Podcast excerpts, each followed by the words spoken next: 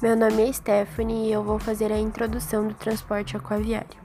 O transporte aquaviário é também conhecido e chamado como meio de transporte hidroviário, ou seja, ele é utilizado pela água para locomoção de, e meio de transporte de produtos em grandes cargas e longas distâncias ou de pessoas também. Ele é dividido em três tipos de modais em meio a este modal dependendo da água que utiliza para locomoção, como o marítimo, que é o transporte de água sobre mares e oceanos, o fluvial, que utiliza rios, e o lacustre, que é feito através de lagos e lagoas.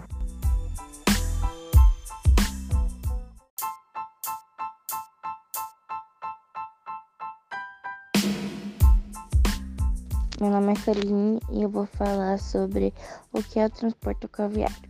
O transporte aquaviário e locomove mercadorias e passageiros, tanto por barcos, navios ou balsas. Sua principal locomoção é por oceanos, mares, lagos, rios ou canais. As suas grandes características são o baixo custo do transporte, manutenção e implantação, e sua grande capacidade de carga.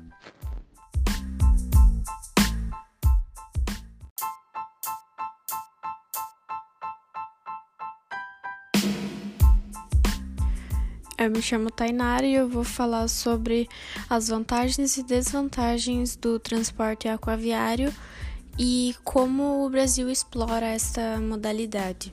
As principais vantagens são capacidade de transportar grandes quantidades, percorre longas distâncias, baixo risco de avarias nas mercadorias e baixo custo de carregamento.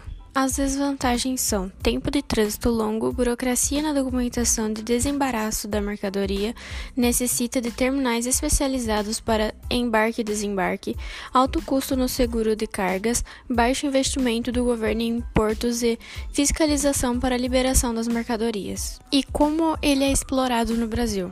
Bom, o transporte hidroviário ou aquaviário no Brasil é dividido nas modalidades fluvial e marítima. O transporte marítimo é o mais importante, respondendo por quase 75% do comércio internacional do Brasil.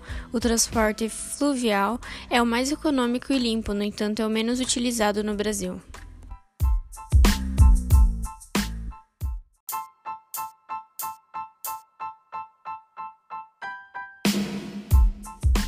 Meu nome é Caroline e eu vou falar sobre o que o transporte aquaviário transporta a maioria das vezes. O modo de transporte cobre o essencial das matérias-primas, como petróleo, carvão, minério de ferro, bauxita, fosfatos, cereais, entre outros.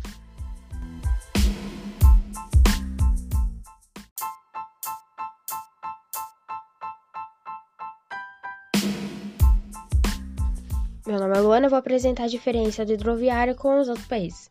Então, num país com dimensões continentais, com uma faixa litorânea de quase 7.500 km, onde cerca de 80% da população vive a menos de 200 km da costa, eu acho que o transporte viário deveria ocupar um papel muito importante na matriz de transporte.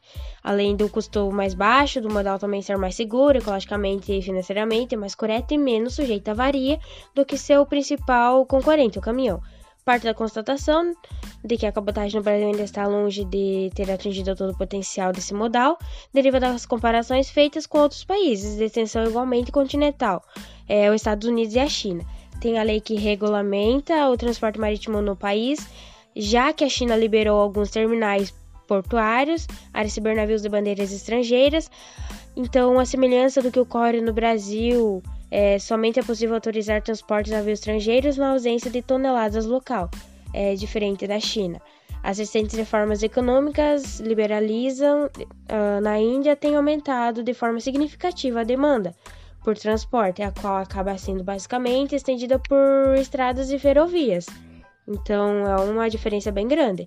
Cabendo ao modal marítimo, uma falta de, de apenas 8,9%, já que o Código do Transporte Marítimo Marcante da Federação Russa é igualmente determinado que a navegação entre os portos esteja é, restrita a navios nacionais.